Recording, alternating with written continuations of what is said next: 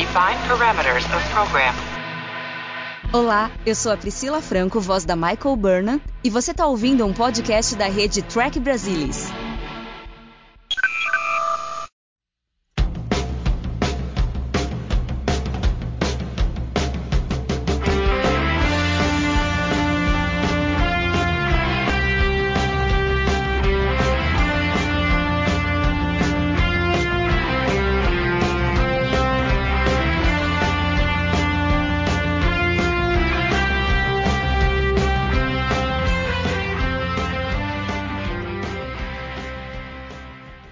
Olá, sejam muito bem-vindos ao Balde do Odo, o podcast da rede do Trek Brasilis para falar sobre a melhor série de Jornada nas Estrelas, Star Trek Deep Space Nine. E hoje vamos falar sobre Blood Oath, o 19 episódio da segunda temporada. E estão hoje aqui comigo Luiz Castanheira. Boa noite, ah, Luiz. Alô, pessoal. Bom estar aqui. E a participação mais do que especial do Salvador Nogueira. Caplá, pessoal. Tô ansioso para falar de Blood Oath, um episódio que eu tenho uma relação relação assim muito apaixonada pela presença dos Klingons da série clássica. Legal. Aí a gente até só dá um históricozinho aqui, porque a gente tem bastante gente, é até surpreendente de ver o pessoal às vezes comentando que tá assistindo Deep Space Nine pela primeira vez e ouvindo o podcast. Então é legal né? como ainda tem gente que não assistiu e está se interessando. Muito provavelmente por todas essas novas séries que a gente tem, né, dessa, dessa nova era de Jornada nas Estrelas e que acaba fazendo com que as pessoas descubram as séries mais antigas, o que é fenomenal. E aí a gente tem, né, os três Klingons, que são os três personagens convidados desse episódio, que é o Kor, o Kang e o Koloth. Os três apareceram na série clássica. O Kor aparece em Errand of Mercy, ele aparece aqui, né, em Blood Oath, e depois ele ainda vai aparecer em mais um episódio de Deep Space Nine, lá no final, é, na sétima mais temporada. Dois, ah, mais, mais dois. dois. é Once More Into the Breach e qual outro que ele participa? The Sword, Sword of Kalis. Ah, The Sword of Kalis. Tá. É, aí a gente tem o Kang, que aparece em Day of the Dove,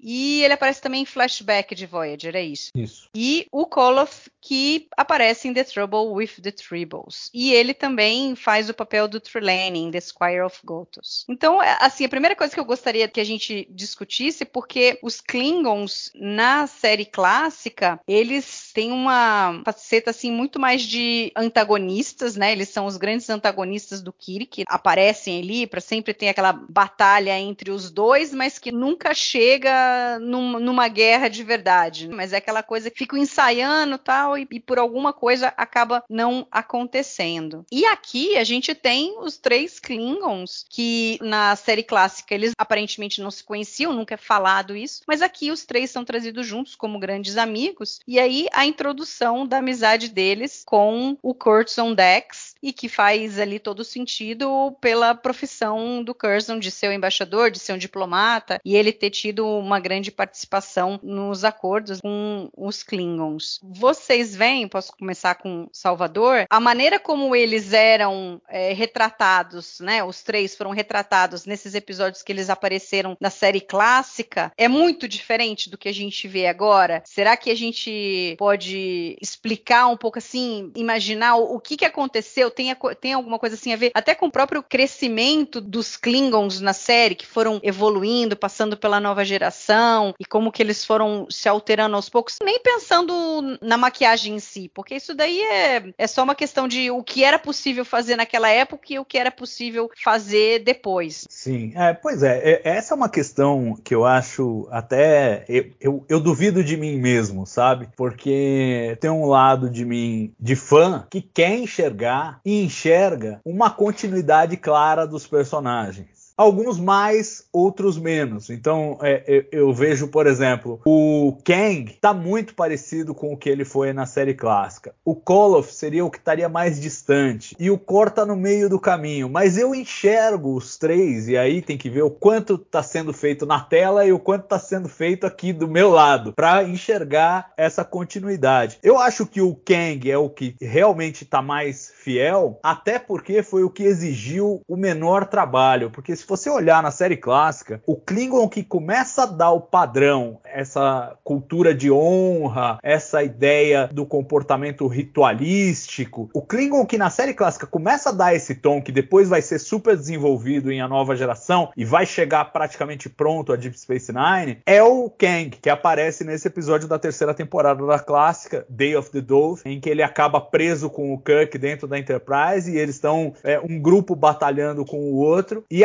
acabam precisando fazer uma trégua entre eles porque estão sendo instigados a brigar por uma terceira força. E ele já tem essa atitude honrada e, claro, naquela época, inimigo da Federação, é, a quem ele considerava uma entidade sem honra. E aí descobrindo talvez alguma similaridade ao longo do episódio, alguma coisa além da propaganda que ele ouvia lá do lado de lá do muro entre os Klingons. Já o Kor e o Koloth têm algumas dificuldades. O Kor, por incrível que pareça, ele na série clássica, ele tem um tom Klingon sério, mas ainda com aquela atitude meio covarde, não no sentido de medrosa, mas covarde no sentido de os fins justificam os meios. É, não tem essa preocupação com um código de conduta, mas ele é sim visceral, ele é sanguinário, como os Klingons se mostrariam mais adiante. E aí o, o Kor em Blood Oath, ele já aparece como um, um cara meio perdidão, assim, o cara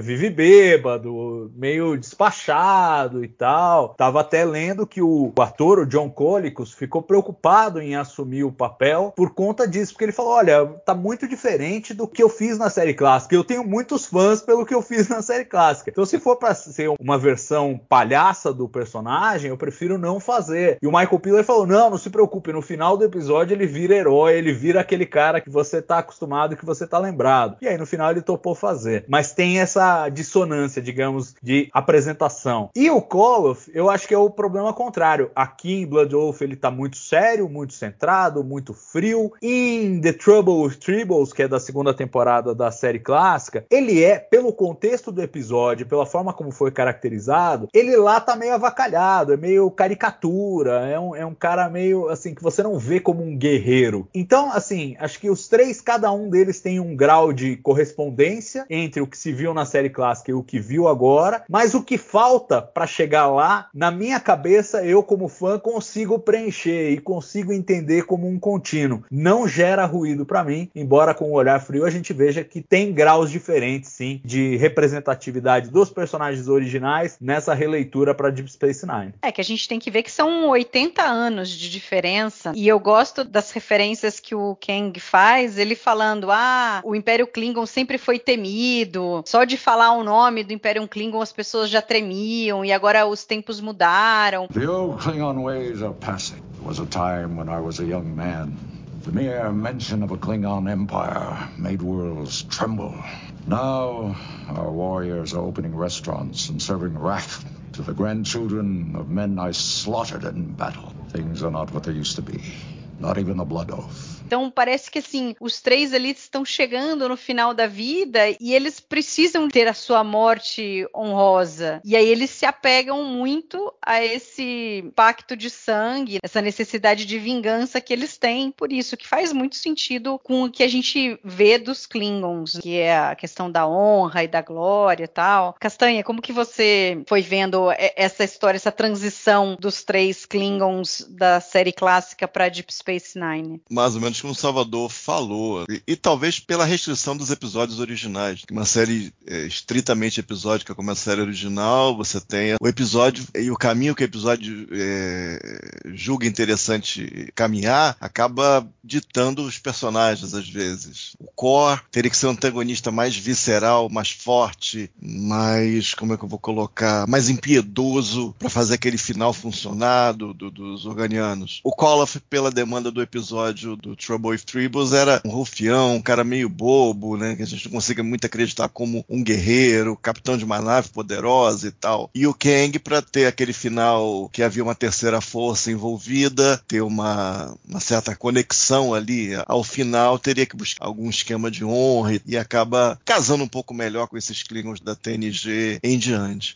Mas o que eu vejo é que os três estão fora, são três personagens que eu consigo aceitar essa continuidade de características caracterização porque eles são colocados de uma maneira. Eu vejo como três pessoas fora do eixo de poder, da Hamas é para lá, da Hamas é para cá, mas eles estão fora do eixo de poder, então eles já não têm essa importância, além de lembrar das antigas batalhas. E como a, a cena do Kang, que fala, é, muito tempo atrás, só men mencionar o Império Klingon, os mundos tremiam, a gente não precisava nem mal aparecer em órbita, o pessoal já se borrava de medo e tal. É meio que aquela resignação das pessoas que já estão fora da história, para as quais o único caminho lógico é a morte. E no caso da cultura Klingon, uma morte com honra, dentro daquela simbologia, dentro daquele conjunto de crenças e de filosofia, é, uma morte heróica traria aquela redenção e fecharia essa vida já apagada, quase se dissipando, mesmo antes da morte física, traria aquela última centelha para conseguir entrar em Stovokor como aquele grande guerreiro no cômputo geral das coisas. Então, é, tem apelo, essas duas histórias têm apelo, a história do cara fora do tempo, vivendo em prorrogação, como a gente teve do Linalas, em outro contexto, uma pessoa muito mais jovem, mas pelas circunstâncias já vivendo em prorrogação, já é um tema já tratado da série, e o último ato glorioso casa muito bem aí com a filosofia Klingon, e acaba homogeneizando os três e acaba não dando tanto problema. Curiosamente, o, mais diferente é o Koloff, talvez pelo problema da caracterização original ser tão rasinha, eles tentam dar uma inchada nele, dar, dar uma inflada nele para ele funcionar um pouquinho melhor aqui, e mas quanto aos outros, e também eu acho o ator o mais fraco dos três, assim, por uma, uma boa margem, e acaba que chama um pouco mais de atenção o Koloff. Mas quanto a isso eu não tenho problemas. No fundo, eu, eu, eu acho uma bobagem a coisa da,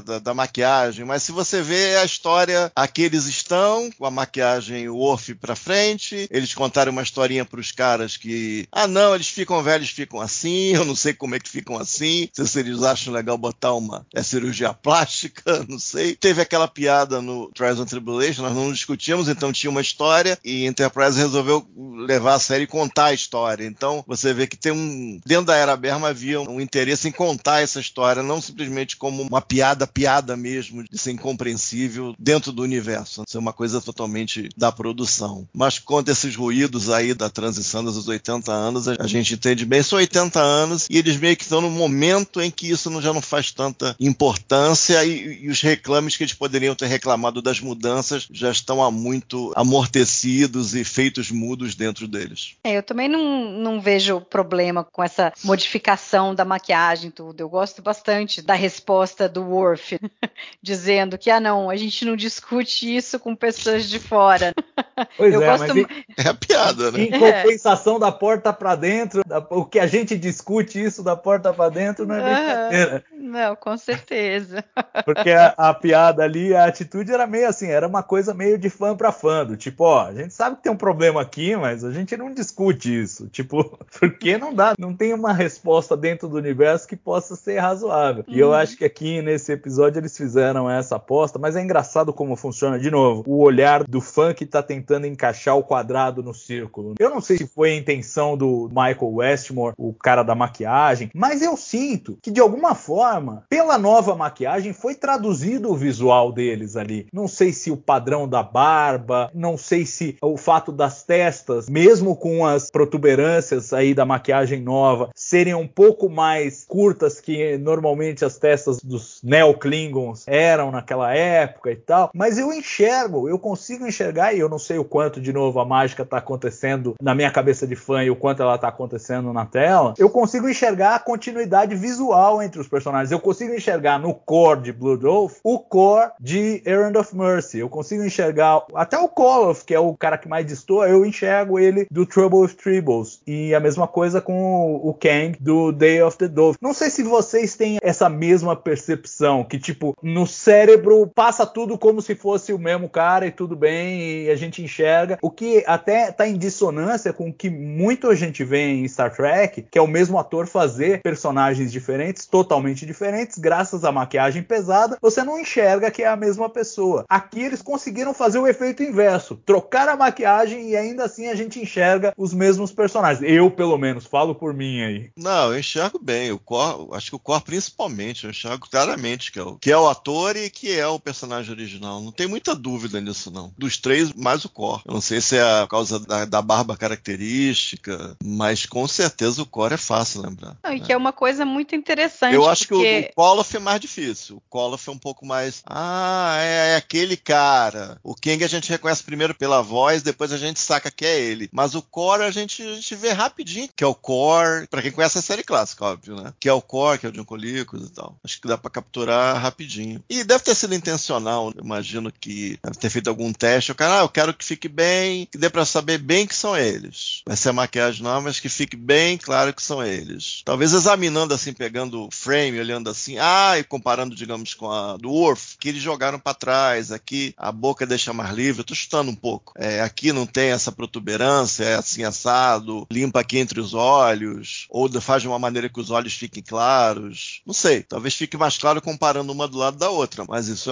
obviamente foi intencional. E é bacana, porque a gente pensa assim, ah, de repente eles trouxeram não só os três personagens da série clássica, mas eles conseguiram trazer os três atores para reviver esses personagens. Então, que não é isso... trivial. Não, e isso Nada tem trivial. um peso grande. E aí o interessante da história é que a primeira vez que eu assisti, quando eu assisti Blood Oath, eu não tinha praticamente assistido nada da série clássica. E para mim o episódio faz sentido. E, e, não tem problema eu não conhecer, ter um conhecimento dos três personagens e da história deles antes com Jornada nas Estrelas. Isso que é legal. Você vê como o episódio é bom, que você gosta do episódio, independente de saber que esses caras já tinham aparecido antes, e ao mesmo tempo, quando você sabe, ter um gosto ainda maior pelo fato de você estar tá revivendo esses personagens. E não tem fanservice. Não. Não, não tem, é não tem. Interessante isso. Eu acho uh, bem, bem legal o episódio, essa faceta do episódio. Pois é, acho que tem a ver um pouco, Mari, com a origem dele, né? Porque, pelo que se lê no Star Trek Deep Space Nine Companion, tá relatado assim, o Peter Alan Fields, que é o roteirista desse episódio, ele já estava pensando numa trama assim, com três Klingons e é, já dizia Dax, e foi ideia do Robert Hewitt Wolf uhum. de botar o de botar os, os Klingons clássicos. Então, a, digamos, os Klingons clássicos vieram como uma peça que se encaixa organicamente numa história que já estava sendo pensada para Deep Space Nine. E que a gente tem que dizer, a, a minha sensação é um pouco essa, não sei se vocês concordam, esse é o primeiro episódio que realmente funciona bem da Jadzia Dax. Uhum. E eu acho que é um episódio fundamental em termos de legado para personagem e para série, porque cria essa relação visceral dela com a cultura Klingon, que claro ia desembocar em coisas enormes mais para frente. É, não, é muito legal que nessa segunda temporada, né, a gente já vem falando que ela teve uma virada lá em Rules of Acquisition, que ela tem essa coisa mais leve, que ela é, joga ali com os ferengues, não é aquela coisa estoica que no início eles queriam que ela fosse, mais parecida com um E que não estava dando certo com uma atriz. E aí esse episódio, ele também é uma grande virada para o personagem da Jadzia, porque realmente introduz essa afinidade que ela tem com a cultura Klingon, vindo da vida passada dela, principalmente do Curzon, e que realmente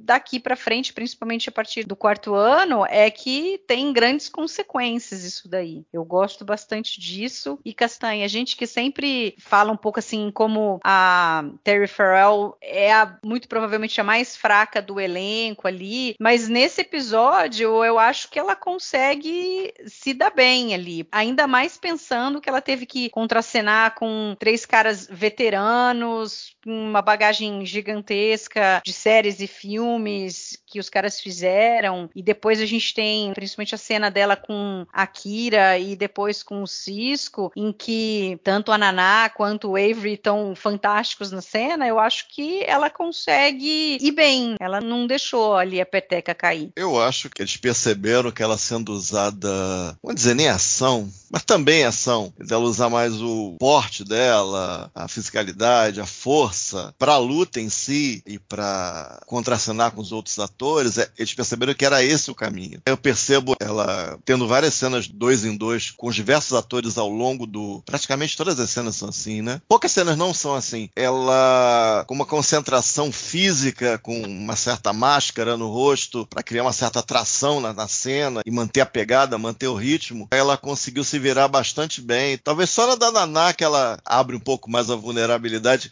e é a cena mais difícil, eu acho. Eu acho que é a melhor cena do episódio também por causa disso, porque ela de algum jeito consegue fazer a cena funcionar. E eles perceberam isso, que a fisicalidade é boa, aquela história dos jogos, algum sexo, algum sexo exótico, alguma coisa assim, digamos, um pouco contra a cultura, amor livre, alguma coisa assim. Esses ingredientes, eles provavelmente foi na segunda temporada a gente discutindo no nosso último episódio ou penúltimo episódio sobre isso. Se foi aqui, provavelmente foi. Pegaram uma receitinha para fazer. Apesar de que de certa maneira essa coisa dos Klingons ter sequestrado a personagem, o que não necessariamente foi uma coisa boa, foi uma coisa prática para ela ter papel na série. Porque aí naturalmente quando o Worf veio a bordo, ela participou de várias aventuras que de outra maneira não participaria e tal. Foi uma coisa prática. Mas se você pensar bem, para personagem a tornou um pouco restrita. Mas, de novo, voltando, eles arrumaram um gancho legal do Curzon, do simbionte, por fim dela, porque no fundo ela que escolhe, né? Porque em outros momentos a gente ficou naquela, não, não, a vida passada é a vida passada. Daqui para frente sou eu. Eu não tenho obrigação com esses débitos, com essas coisas que passaram. Mas eu escolho ter a obrigação. Eu escolho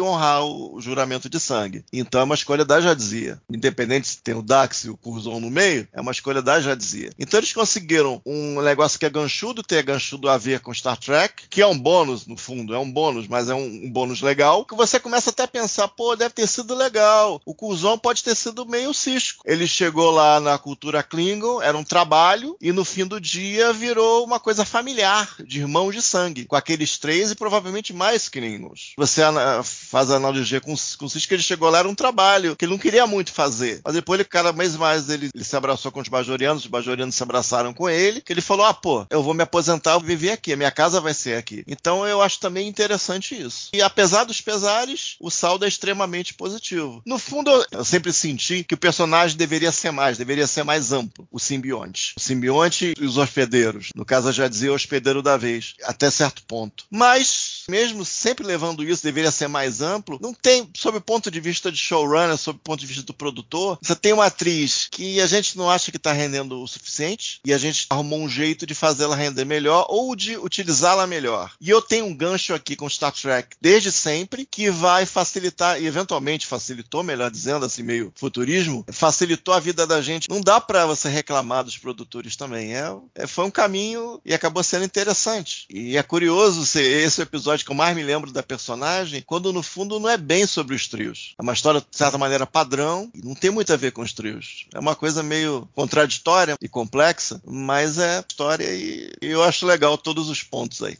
É, pois é, eu, eu, acho que raramente eles foram bem sucedidos em trabalhar os trios, que me parece uma ideia fantástica, mas que eles sempre, não sei, era uma coisa que raras vezes você vê isso encaixando num episódio. Tem alguns que é o contrário, ele, de tanto marretar aquele, por exemplo, que eles dividem todos os antigos hospedeiros, eh, distribuem entre os personagens, é uma coisa ali meio marretada em cima. E nesse caso, eu acho que a coisa funcionou tão bem e pavimentou o caminho da Jadzia, porque espelhou, acho que a própria situação da atriz com essas dificuldades todas de caracterização e de atuação mesmo, de desempenho, com uhum. o papel da Jadzia no episódio que era se provar para esses Klingons. Ela estava passando sim, pelo sim, sim. mesmo desafio como atriz e como personagem. E eu acho que aí traz uma verdade para a atuação dela que facilita muito. E a partir do momento que você estabelece essa verdade e que você povoa o personagem com esses elementos, fica muito mais fácil para a atriz dali para frente encontrar um caminho um pouco mais dela. E claro, entra também a sensibilidade dos roteiristas de verem o que está funcionando e o que não está funcionando. E aqui eles acharam um gancho muito bom e que acaba, de novo, ninguém sabia que na quarta temporada eles iam introduzir o Worf na série. Mas como você plantou essa é. semente aqui, quando você introduz o Worf na série, que não foi por causa disso, mas você já cria uma afinidade natural e um padrão natural para você explorar esses personagens indo adiante. Então, assim, é, são aqueles encontros felizes. Aqui nesse caso, basicamente por colocar a atriz na mesma posição da personagem e permitir que ela trouxesse uma atuação mais verdadeira para Jadzia Dax. E mais para frente com todo o legado que isso traria. É, não, é legal como o Deep Space Nine eles conseguem aproveitar as coisas coisas que eles vão jogando nos episódios que muitas vezes não foi pensado que aquilo para frente poderia ter uma consequência, poderia ser usado, mas às vezes as coisas são tão bem colocadas que daí facilita depois se usar. E eles têm a capacidade de usar o que eles já criaram antes para depois fazer sentido, né? Eu, eu, gosto disso daí. E nesse episódio, falando da Jadzia, eu gosto em como eles estão desenvolvendo a personagem, porque assim, ela não faz muito tempo que ela recebeu o Dax. Então, ela ainda tá tateando e tentando entender quem é ela. E agora a gente vê uma outra faceta dela aí, dessa coisa que na realidade vem do Curzon, essa coisa da afinidade com os Klingons e tudo, e que ela acaba trazendo para ela e porque faz sentido, não porque era do Curzon. Porque no episódio anterior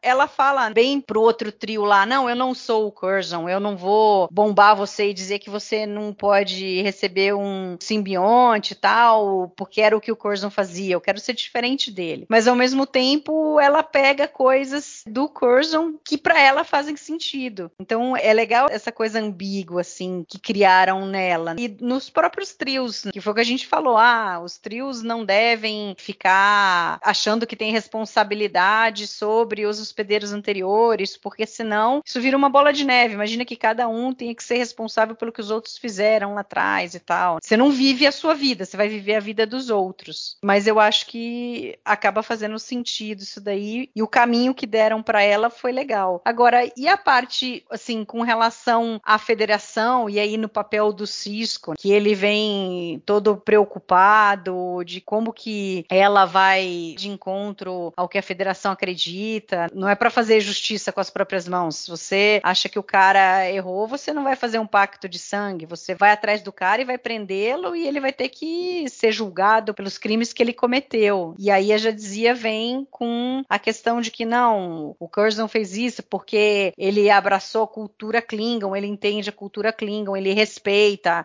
I don't have to tell you what this oath meant to Curzon. Jadzia Dax took an oath too when she joined Starfleet. You're subject to orders, Lieutenant. Don't do it, Benjamin. Don't make me disobey a direct order. I never understood this. I mean, whatever else Curzon was, he did have a fundamental morality. He wouldn't condone murder any more than I would. And yet he swore to kill this albino, and now you plan to go out and kill in his name. What about the laws of the Federation? The Klingons have their own set of laws. This is justice to them. And to you? I've chosen to respect their codes of honor in this matter, yes. You really think you're capable of doing this? I don't know. There's only one way to find out, isn't there? Let's say you are. Let's say you even survive this insanity. You expect to come back here and resume your duties as though nothing's happened? I guess that'll be up to you.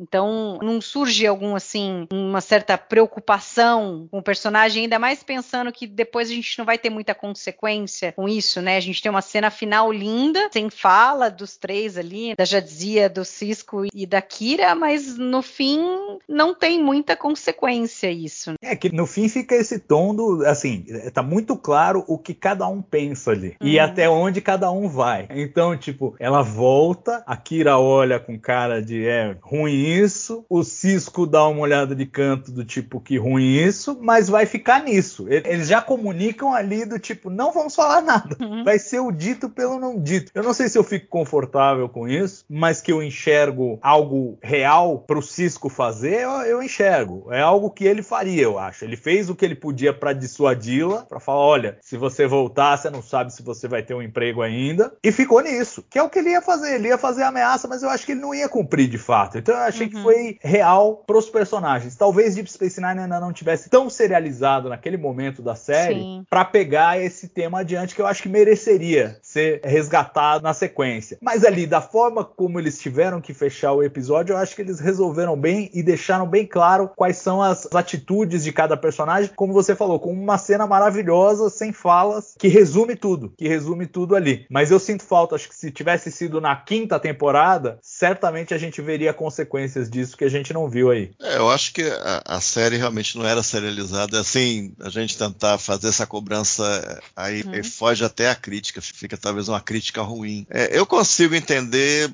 a Kira deu conselho e o Cisco teria condição de acobertar e, e talvez viver com o que ela fez. Se a gente for atentar o pé da letra, tipo, nós não vamos falar mais nisso nunca mais, ou algo assim, tipo, ele nem sabe se ela matou o cara ou não, o que realmente aconteceu, em princípio. Então, dá para aceitar que ele fez isso, até porque ele já fez algo nesse sentido em outros momentos. Dá uma cobertada. Mas como é Dax, é, é, é, um, é um relacionamento mais delicado por um lado e para o outro, mas ainda assim eu consigo entender, consigo levar em frente. Seria interessante uma continuidade? Qual seria a história? Não sei qual seria a história, mas eh, um drama de alguns anos para cá, já, já de bastante anos para cá, teria algum tipo de desdobramento, nem que fosse, é, podia nem ser uma coisa judicial, podia ser uma retomada no, no episódio seguinte, ela passar um pouco do que a Kira passou para ela para outra pessoa, alguma continuidade nesse sentido. Não precisava nem ser tipo, ah, julgamento da Dax ah, manda pro psicólogo. Né? É, não, eu não, eu não nada disso. É, é, é. Entendeu? Mas uma continuidade. Se eu não me engano, eu acho que eu costumava dizer que no Ford em Uniform tinha uma volta dessa cena, só que com o Cisco fazendo o papel da Dax e a Dax fazendo o papel do Cisco. Agora eu não vou lembrar exatamente, eu acho que é do Ford em Uniform. Então, mal ou bem alguma coisa, uhum. ficou alguma coisa, eu me lembro. Apesar do episódio não ser mencionado explicitamente, mas o fã querendo construir a continuidade, ou dentro de subtextos. Mas o guarda-cena é forte e não é um problema para mim. É, eu acho que eles conseguem levar os corpos dos dois para o Império Klingon, né? Eles levam os corpos e ela chega ali, não sabe muito bem o que aconteceu, ela fez o que tinha que fazer e se segurou.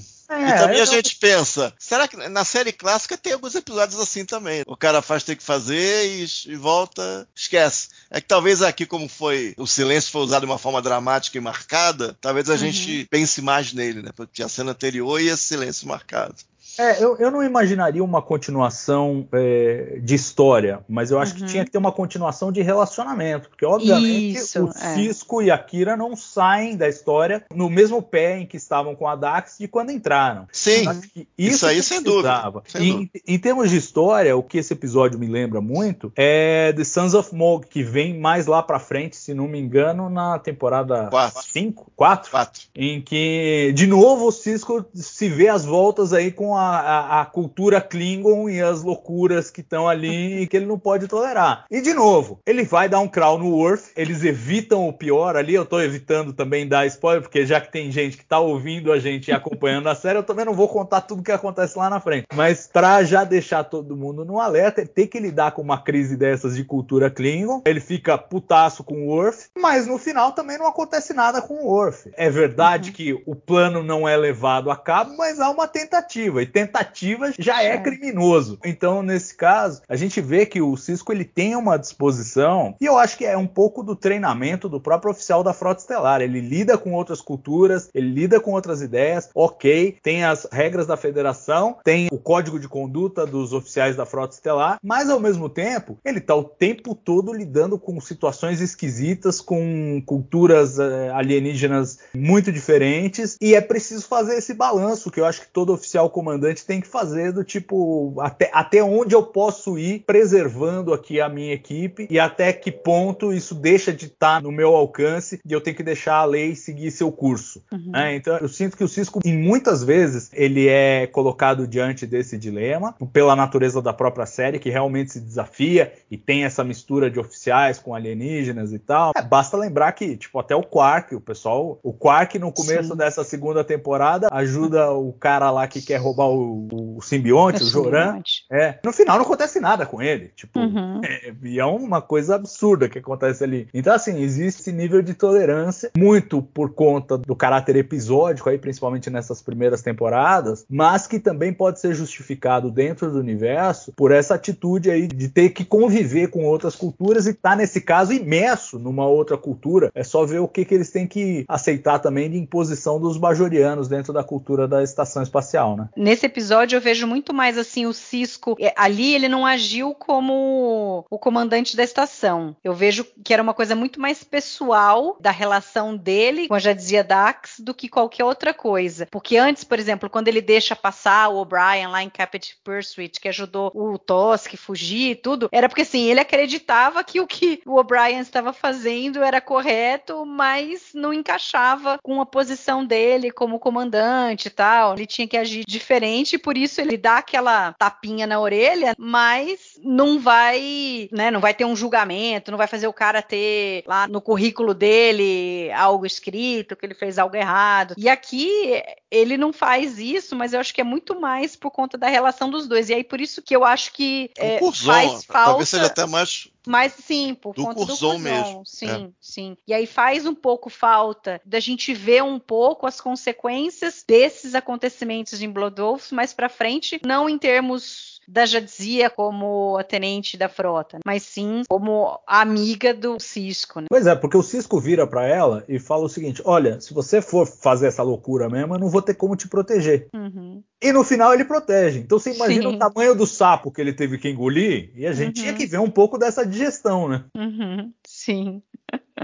Mas talvez só ali a troca de olhares silenciosos já diz muito, do tipo, não vou dizer mais nada sobre isso, não estou contente, você fez algo à revelia do que deveria ter feito, então vou te dar um, um silêncio aqui, não vou falar nada com você. É, não, eu acho que no contexto da série, de como ela era formatada, a coisa episódica, era, é, foi o melhor jeito possível de Uhum. terminar. Acho que não tinha uma resolução melhor que resolvesse de forma tão econômica essa questão. Aliás, uma coisa que me chama a atenção nesse episódio e que o valoriza é a quantidade de coisa que tem dentro dele. Porque você tem uma sequência enorme dentro da estação em que a Jadzia tá tentando convencer os Klingons que ela tem que ir com eles. Aí você tem essa cena poderosa com a Kira e depois com o Cisco. E aí você vai lá pro quartel lá do Albino. Tem toda uma sequência de ação, tem uma cena meio operática ali de luta e tal, e uma coisa dramática, Klingon, e no final você ainda volta pra estação Uhum. pra fazer esse desfecho. Então, assim, eles empacotaram uma quantidade enorme de conteúdo dentro desse episódio, sempre mantendo aquela coisa de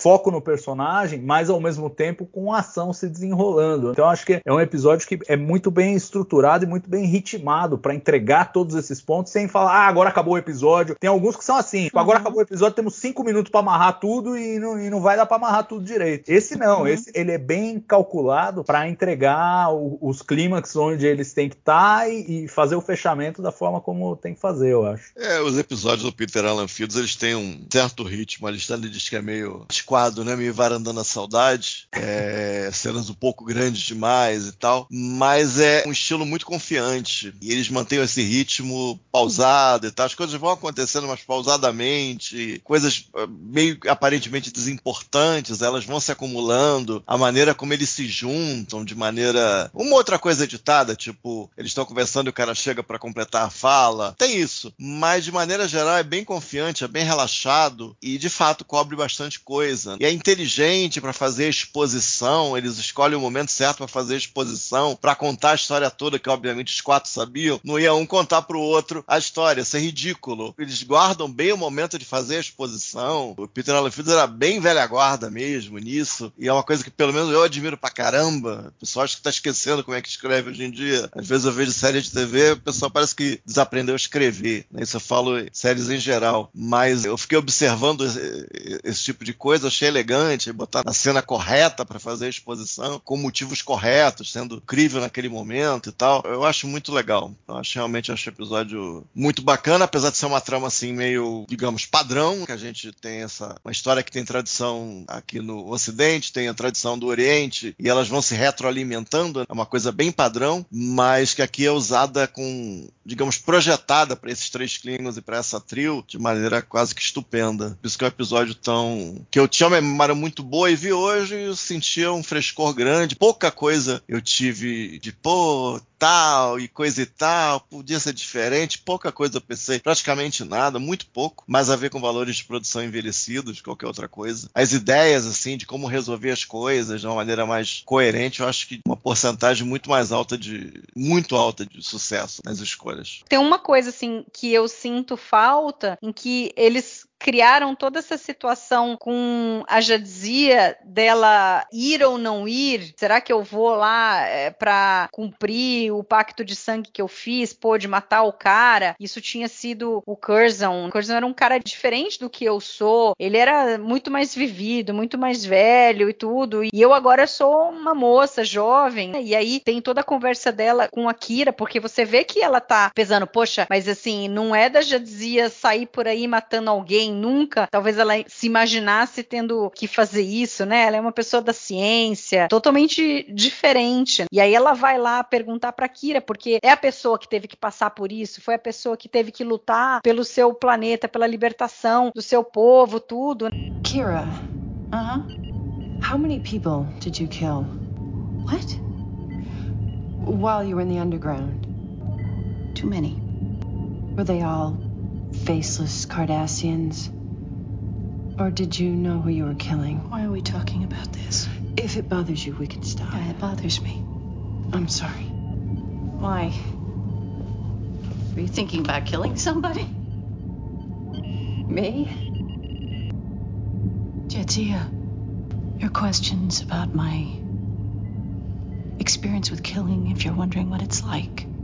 When you take someone's life, you lose a part of your own as well. E aí, no fim, acaba que a gente não é apresentado pelo dilema se ela teria que, por exemplo, matar o albino ou não. É. Muito embora eu acho que faça muito mais sentido o Kang ter sido o cara que matou o albino, porque era meio que o chefe ali, era o cara que realmente levou todos ali para que continuassem com isso. Foi o cara que continuou procurando, tentando achar onde o albino estava. Você vê que os outros se mantiveram no seu compromisso, tudo, mas não eram os caras que estavam atrás do albino. Pelo menos não mais, mais perto desse final. Quer dizer, o cara fazia sete anos ali, no mínimo, você via que ele estava procurando incessantemente para achar. Então, obviamente que era muito mais sentido ele ser o cara que acabou com a vida do albino do que a já dizia. Mas aí, aí fica meio coisa que a gente não teve essa coisa de- dela ter que lidar com o fato de se teria que matar o cara ou não. Porque fica meio telegrafado ali que ela tá demorando um pouco e que o outro vai vir e vai matá-lo. Eu não lembrava do final, porque minha memória é péssima, né? Eu assisti, sei lá, talvez tenha assistido uma ou duas vezes esse episódio. Já fazia muito tempo que eu não assisti, então eu não lembrava. Mas quando você começa a ver ali, você sabe que não vai ser ela. Mas eu acho que isso é, é engraçado. Tem dois jeitos de olhar e eu fiquei prestando atenção nisso, porque assim, um é você falar, é, são os roteiristas preservando a personagem, porque ia pegar mal ela executar o cara a sangue frio, ou é uma verdade da personagem. E eu tendo a me alinhar 120% com essa segunda opção. Eu acho que é a verdade da personagem. Ela tá o tempo inteiro, de novo, me remete a essa coisa de como ajudou Jadzia e Terry Farrell a crescerem juntas. Porque ela tá o tempo inteiro num processo de testando, testando se ela é digna de participar da jornada com os Klingons e testando se ela é capaz de levar a cabo aquilo. Porque todo mundo que pergunta para ela, então a cena que ela tem com a Kira, depois a cena que ela tem com o Cisco, depois a cena que ela tem com o Albino, em todos os momentos é ela se questionando se ela é capaz de levar a cabo. E eu acho que de certa maneira aquela cena já responde dizendo que não, ela não seria capaz de levar a cabo, não é uma coisa dela. E ao mesmo tempo eu enxergo um outro drama muito bem feito é, de personagem, para além desse drama da Jadzia, dela ser capaz ou não de absorver esse juramento que foi feito é, pelo seu é, antigo hospedeiro, é o drama dos Klingons e do Kang em particular, que está cometendo um suicídio honroso, que é outra Uhum. coisa muito que a gente vai vendo cada vez mais comum na cultura Klingon, essa ideia do suicídio honroso. São três Klingons idosos, o que já é uma espécie de escândalo na cultura Klingon, porque ele precisa morrer em batalha, para ele morrer em batalha, Uhum. normalmente ele morre jovem, então um velho quando sobrevive já tem alguma coisa ali meio ruidosa, e a gente entende por que, que o Kang estava tão determinado a dissuadir a Jadzia. É porque ele estava Uhum. cometendo suicídio. E ele não queria que ela, jovem, com a vida inteira pela frente, cometesse suicídio junto com E ela precisa fazer ele ver de outra maneira falar: não, pô, se nós vamos brigar, vamos para ganhar, não vamos para perder. Uhum, né? Não vamos para perder de pouco. uhum. Vamos ganhar.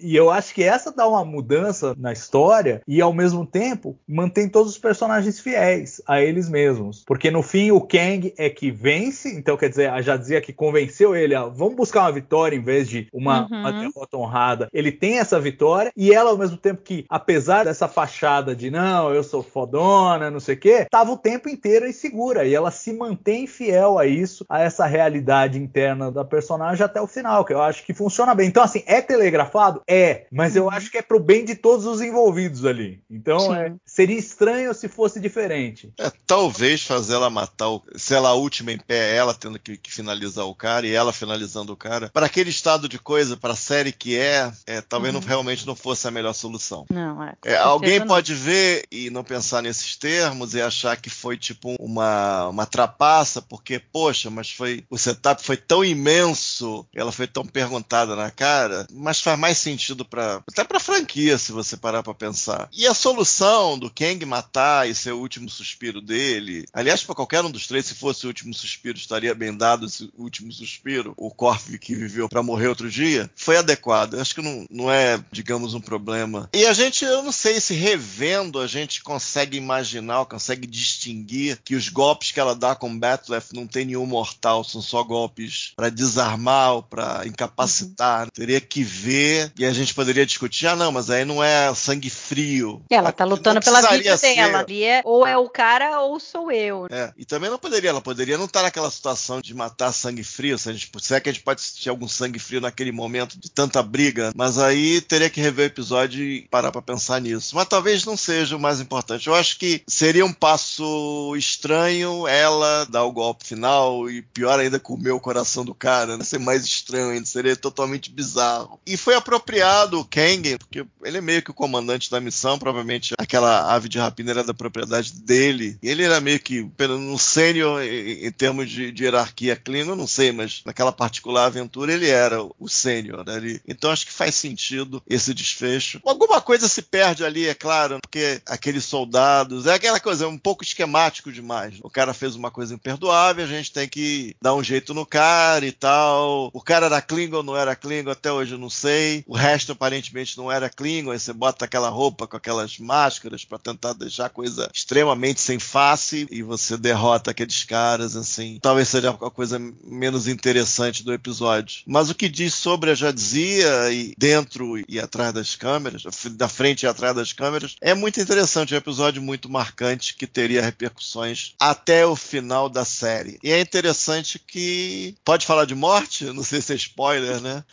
Que esses é os dois que sobraram não sobraram não sobraram para sempre não vamos dizer assim. E o que morre por último não é que, que a gente poderia apostar um primeiro momento mas morre bonito também. O Castanha do que você estava falando eu estava pensando aqui talvez na realidade até mostre essa questão da Jadzia porque quando ela vai até o lugar das armas lá que ela tem que explodir ela nocauteia o cara. Ela não tá com nenhuma arma. Ela não mata ela só dá uma porrada no cara, o cara cai desacordado. E quando mostram os três indo para entrar lá na casa onde o Albino tá, não sei qual deles ali aparece, mas ele aparece com o Batslet no pescoço do cara e degola o cara. Então, talvez, e, talvez e, em nenhum momento cuidado, mostra, é, em nenhum momento mostra, já dizia assim, realmente matando alguém, enfiando um Batslet no corpo do cara, tal. Inclusive, na cena da luta aparece muito mais os três lutando do que ela lutando. A gente vê pouco, a gente só acaba vendo vendo ela mais é no final a hora que ela consegue render o albino. Mas eu concordo com vocês, eu acho que não tinha que ser ela mesmo a matar. Eu acho que não teria nenhum benefício ao personagem isso. Outra franquia, outro personagem é, que não sim, fosse oficial sim, de ciências. Sim. Eu, acho eu conseguiria aceitar. Ali, é, mas em track. É, é, o que é, faltou ali é realmente. É diferente a Kira. A Kira e a Jadzia são muito diferentes. É, então. O que funciona para Kira pode não funcionar uhum. para Jadzia, entendeu? Não, e eu acho que existe uma coisa na dinâmica que impede isso. Porque uma coisa assim, é, já dizia num combate corpo a corpo e matam o oponente. Isso é uma coisa. Uhum. Né? Isso vai acontecer. Isso é, faz parte. Você vai ter uma guerra lá na frente. Vai, vai acontecer. Uhum. Agora, uma outra coisa é o que acontece aqui, em que ela rende o cara e o cara fala: vai, então vai. Você veio aqui me matar, então me mata. Porque aí entra o componente sangue frio. Uhum. Ela já rendeu, o cara já não oferece mais perigo para é ela. sublinhar a decisão, né? É. É coisa clássica para sublinhar a, a, decisão, né? E a leitura, exato, e a leitura que ele faz é uma leitura perfeita, porque a gente vem acompanhando todo episódio, mas ele não. Uhum. E ele, na atitude dela, saca essa, essa menina não vai me matar. Não vai.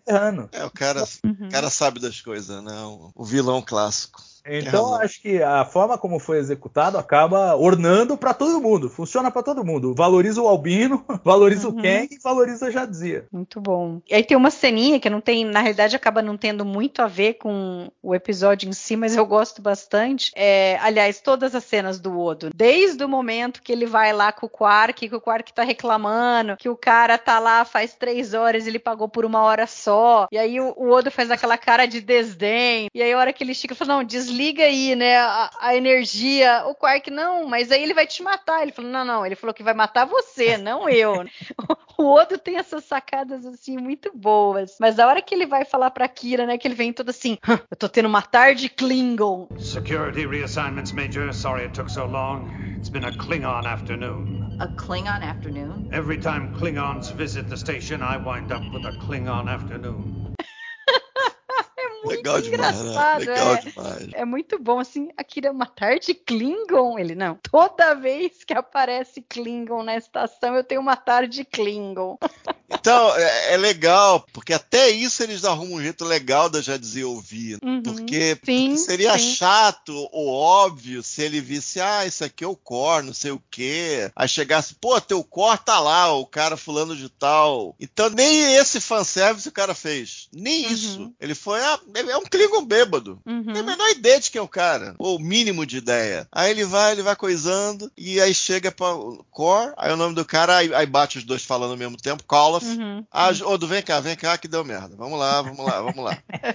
É muito bom, é muito bom. E assim, é- é- uma coisa que eu admiro em Deep Space é assim, n- não usa personagem que não precisa. Então, por exemplo, não temos O'Brien, Bashir, não, temos não tem Bashir. não temos o Jake. É tudo bem, não- eles não precisam. Você usa os que organicamente se encaixam na história, né? Então tem a Uhum. pontinha pro Quark, tem a pontinha pro Odo, tem uma pontinha pro Cisco, que vamos falar em tempo de tela, o Cisco tá pouquíssimo Sim, no episódio. sim. E outra pra Kira. E fala, o episódio é da Jadzia, então é a Jadzia e esses três caras aqui Uhum. e gasta o tempo nesses quatro personagens, que eu acho que é onde Uhum. tinha que gastar. É, é o tipo de coragem que a série vai ganhando ao longo das temporadas, que vai culminar lá no episódio do It's Only a Paper Moon, que foca É, em Nog. recorrentes, é. Uhum. Nog do Vic Fontaine. né? É bom, nesse mesmo no final dessa temporada a gente tem The Wire, que é praticamente o Garak. É o Garak e o Bashir, né? É. Então, é, pois é, então, mas essa tapeçaria de personagens que eles foram construindo, e, e de novo, Uhum. aí você resgata da série clássica lá os caras, Uhum. mas guarda o core pra usar depois, e o core vira um recorrente de Deep Space Nine. Muito Sim. legal. É. Sim. Não, e aí, como os Klingons se envolvem bastante em Deep Space Nine, faz muito sentido você recuperar esses personagens. É, E dá- só e- acrescenta a história, porque você já tem um background, o cara já participou, o cara já esteve ali, então não é um cara novo que você tem que simpatizar com ele. Exato. E ao mesmo tempo dá um arco, dá um arco mesmo, porque esse cara aí, um deles que tava tentando morrer desde esse episódio, Uhum.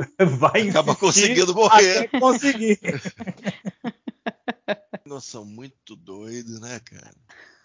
E ela dá uma espetada né, nisso, né? de- Pra eles o su- suicídio é, deve ser uma coisa fácil, né? Ela não vai muito além disso, mas eu ach- achei bem legal. Achei meio. Pra fórmula, assim, achei meio contracorrente. Achei interessante ela, ela mencionar nisso. É, e ela vai aos poucos entendendo que o, o, o- plano ali não é ganhar. E aí é que ela se liga e fala: não, isso, isso aqui tá- é uma outra Klingonite que tá rolando aqui, que não foi o que eu assinei. Uhum.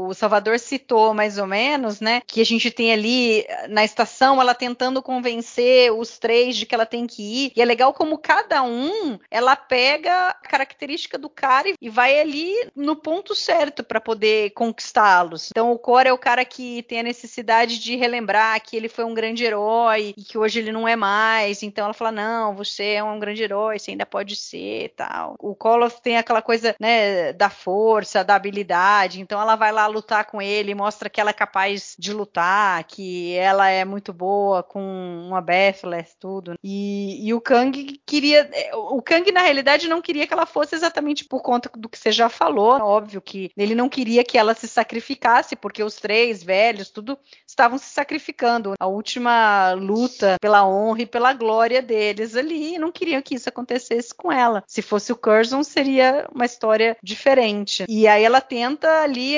mostrar que ela era sincera, que ela realmente é, achava que ela tinha que manter, ela tinha uma obrigação ali de manter o pacto. Então é legal o, o tratamento que é dado com cada um deles. Não é só todo mundo a mesma coisa. É, sem dúvida. Não, sim. é, eles partilham de algo em comum. Fim de Sim. vida, estão buscando uma morte gloriosa, numa última aventura. Tem aquela sensação de que o tempo passou, que aquele tempo já não é mais deles, que ele não consegue nem entendê-lo mais. Ele fala, ele fala, ele lembra até o restaurante Klingon, Uhum. que guerreiros Klingon, não sei se aquele cara do restaurante é muito guerreiro, mas que seja guerreiro, sei lá, guerreiro de terceira mão. É, o sobrenome do cara era guerreiro, sei lá, e A gente come em restaurantes de guerreiros Klingons que, com pessoas que a gente ajudou a, a estripar, a, a É. matar, a massacrar. Então é a pessoa que já não entende aquele mundo, que o mundo dele mesmo já passou, já Uhum. passou há muito tempo. Isso eu acho muito legal. E de tempos em tempos coisas assim aparecem nessa série. O Core vai ter essa história de novo. Se você pensar que as pessoas ainda estão vivas, é praticamente a história esqueceu deles e eles não conseguem mais viver naquela história como uma memória que já se foi, apenas a forma física dele persiste. Ainda ter o pequeno spoiler,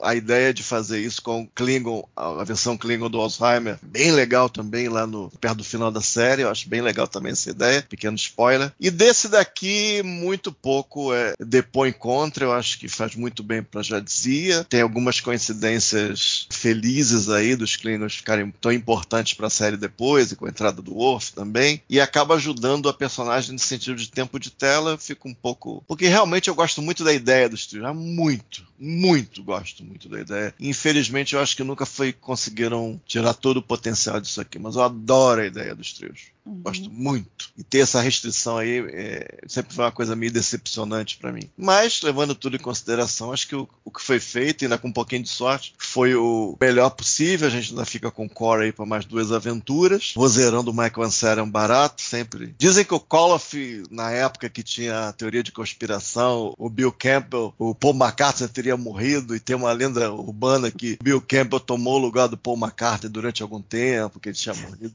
Eu não sei até que pode ser verdade.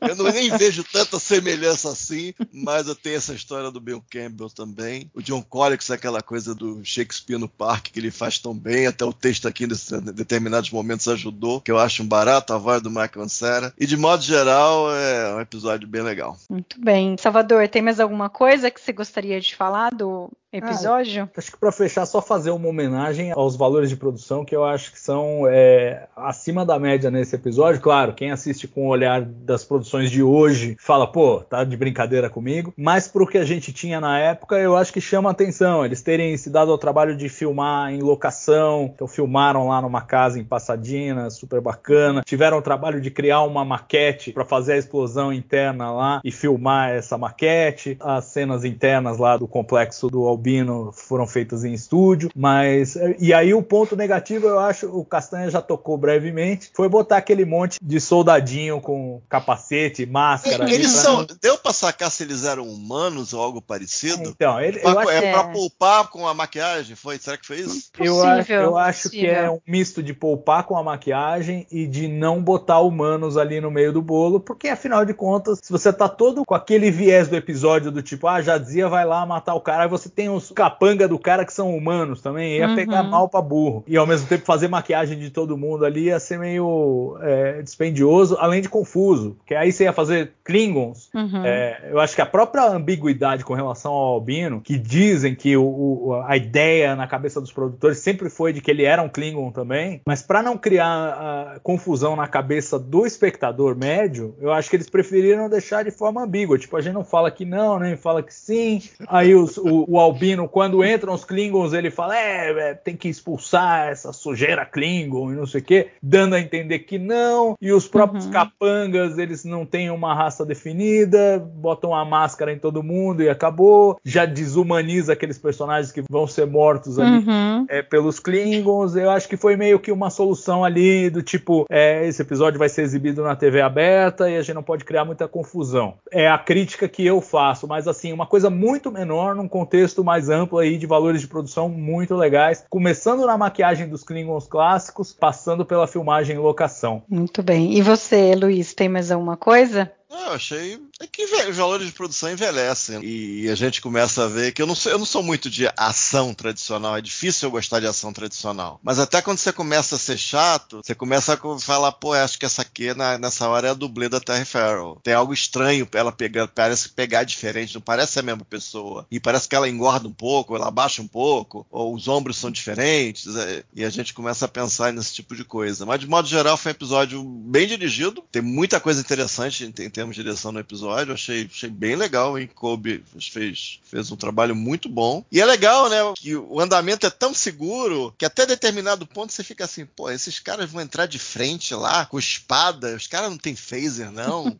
Aí vem a história, assim, mó calma, vem a história que é um suicídio combinado, que era pra ser um monte de furo de, pra destruir o episódio, não, é coisa tematicamente se alinha com o que uhum. a gente já vinha vindo. Então essa confiança eu acho bem sexy mesmo, aquela confiança para saber a hora certa de falar as coisas e dar um clímax legal no final. Eu acho difícil e, e esse episódio faz muito bem. Não, e é, mesmo casa com a Jadzia sendo isso. um oficial de ciência, isso. né? Tendo isso, e bom uso. E é legal que no final eles veem aquele plano de maneira, o plano é bom, hum. não é burro, o plano é esperto, rápido, com ideias, e é factível, dá para fazer e funciona e tal. Porque e você para para pensar, os caras são muitos, mas eles são muito com arma na mão. Uhum. Mesmo eles sendo velhinhos com arma branca, com lâmina, eles sabem muito mais mexer com as lâminas. Sim, então, eles, são, eles com aquelas baionetas lá, com aquelas baionetas, eles são muito inferiores aos Klingons com, com os Basilisk. Uhum. São armas muito mais versáteis, a lâmina é imensa. Mesmo você balançando aquilo, pega num braço e já corta metade uhum. do braço fora, entendeu?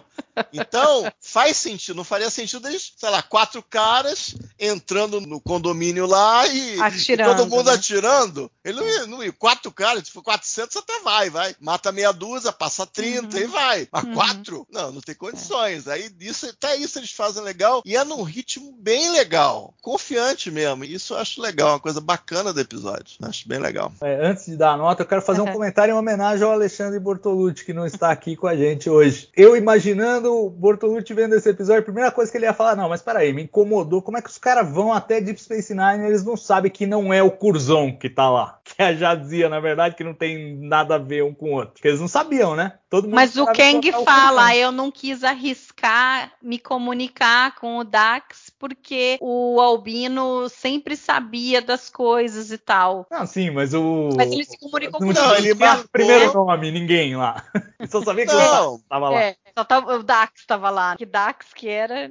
É. é, Dax de quê? Isso podiam ter dado uma arredondada. Porque o Core e o Koloff, eles foram lá. O Kang. Porque o Kang chamou. Se ele pegasse. Como é que ele chegou à conclusão que o Dax estava lá? Se pegasse o manifesto, ia ver Tenente Dax. É. O Zon não era tenente de porra nenhuma. Então, é, realmente, eu não sei, não me é, surge. É, eu só consigo imaginar ele ter Eu não me surge um uma explicação, Salvador. Você é bom nessas coisas, é melhor do que eu. O que, que, que você é, então, sugere aí? O, não, eu acho que ele ouviu um rumor. ouviu um rumor de que o Dax. Rumor que o Dax estava em Deep Space Nine. Ah.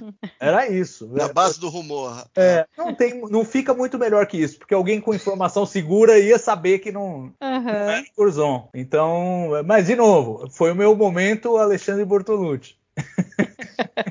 Homenagem para Alexandre. Tô com saudade, Alexandre. Fugiu de mim dessa vez.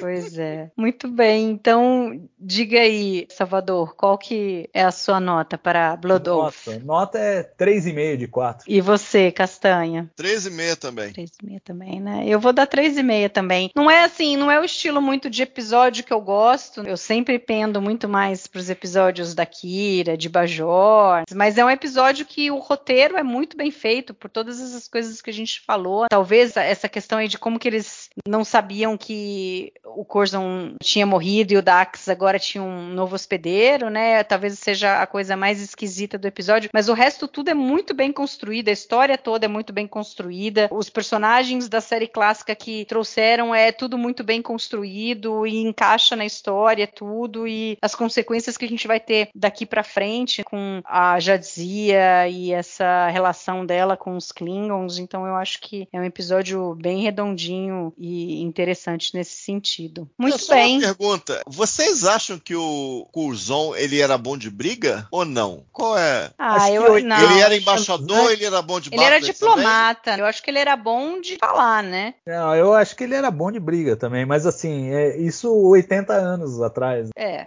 É. é. tá. Então, tipo, quando ele era jovem. Uhum. Foi quando ele era jovem. Velhinho, é. Isso aí. O velhinho não. A gente tem a imagem do velhinho que foi o que entregou o, o simbionte, mas mesmo o Cisco uhum. tem lembranças do Curzon muito mais ativo. É, mas eu acho que ele não era o, o cara, o guerreiro, certo? Ele não, era o diplomata, mas eu não. acho que ele era muito de abraçar a, as outras culturas e tudo. E ele é um cara que sabia fazer amizade e cultivava as amizades que ele fazia. Todas as amizades ali que a gente vê que mostram que o Corzon tinham eram amizades fortes e profundas, não, não era uma coisa superficial. A gente vê com Sim. o Cisco, a gente vê aqui com esses três Klingons, em especial com o Kang. Então, é, é, era um cara desse estilo. Agora, se ele era bom de briga. Ah, aí... É que naquela ah, época era diplomacia cowboy, né, segundo o Cowboy, é, literalmente. então, então, peraí. Então ele negociou os acordos de Kittelman? Acho que sim. Olha, né? muito provavelmente, inclusive porque 80 anos atrás colocaria. Casa é, certinho, né? É, ia dar 2291 e Kittelman lá, o, a, o Jornada 6 foi 2293. Então, você imaginando que houvesse já uma interação, porque já uhum. tinha embaixador Klingon na federação, a gente viu o Kirk sendo é, processado lá no, Jornada 4 e tal. Então, quer dizer, já havia alguma interação diplomática e o Curzon devia estar lá entre os Klingons como representante da federação numa tentativa aí de negociar alguma coisa, algo que só saiu depois da crise de Chernobyl lá, do, do Praxis. Então ele foi o embaixador federado no Império Klingon, né? É, ou pelo menos um, né? Porque Uhum. assim, o, o, Spock, quando ele fala que abriu conversas com o Gorkon, ele fala a pedido do embaixador Vulcano, que seria por um acaso o pai dele, que também vemos que tem boas relações com os Klingons Uhum. lá desde Discovery, então faz algum sentido tudo isso. Mas eu imagino o seguinte, quando você pensa em uma comitiva, vão vários diplomatas, né? O Curzon devia ser um desses, até porque ele era jovem naquela época. Então Ah. ele devia ser um dos envolvidos ali no negócio. Mas é o dos envolvidos que depois das negociações ia pro barco os Klingons, né? Aham, É, exatamente. É Era o cara esse- que sabia é. o caminho pro coração de um Klingon. É isso aí. Entendi. E tem patrulha do cânone na forma como o Curzon morreu? Porque, se eu não me engano, tem aquele episódio da quinta temporada que eu gosto de pensar que nunca existiu. Fala que ele morreu transando. É.